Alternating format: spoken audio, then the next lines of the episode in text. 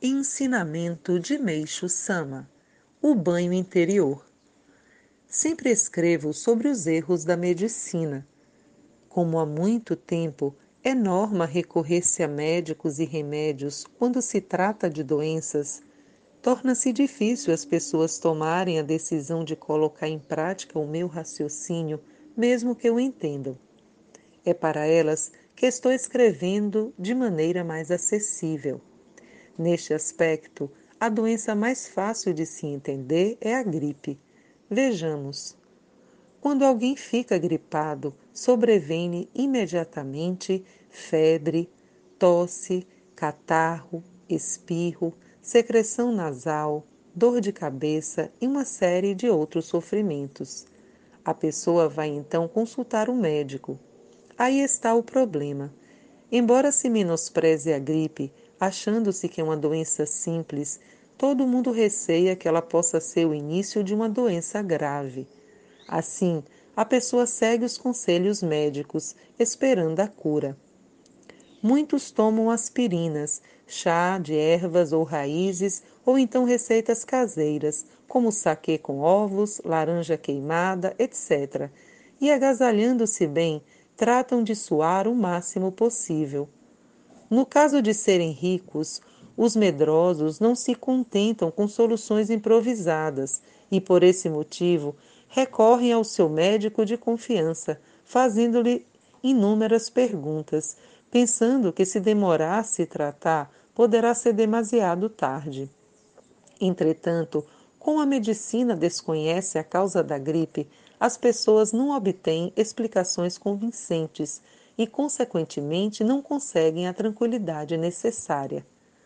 A verdade é que os próprios médicos têm receio de que a gripe possa vir a transformar-se em pneumonia.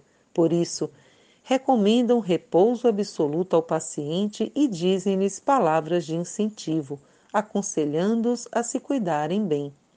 Dessa forma, a intranquilidade é total.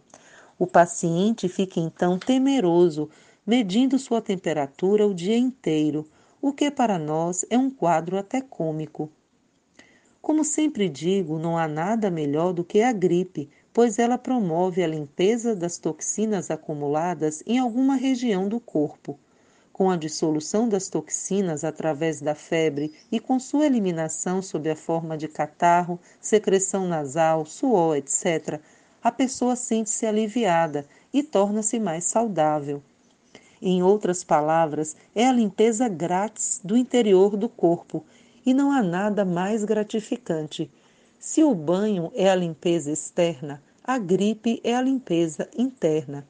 No primeiro caso, limpa-se a sujeira acumulada na pele, no segundo, a sujeira que existe dentro do corpo. Portanto, o catarro, a coriza, o suor são sujeiras. A pele é facilmente lavável, mas o interior do ventre não o é. A natureza, porém, é perfeita e, atestando a perfeição do Criador, executa a limpeza interna através do processo chamado gripe, ao qual devemos ser muito gratos.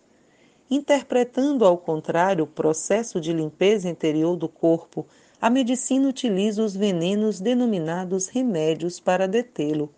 Ora, Neste mundo não existe nada que seja realmente remédio.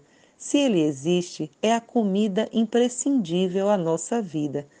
Por conseguinte, o remédio hoje utilizado como, com tanta gratidão, na verdade é veneno e dificulta com sua força a cura da doença, donde se conclui que não, é, não há erro maior que este.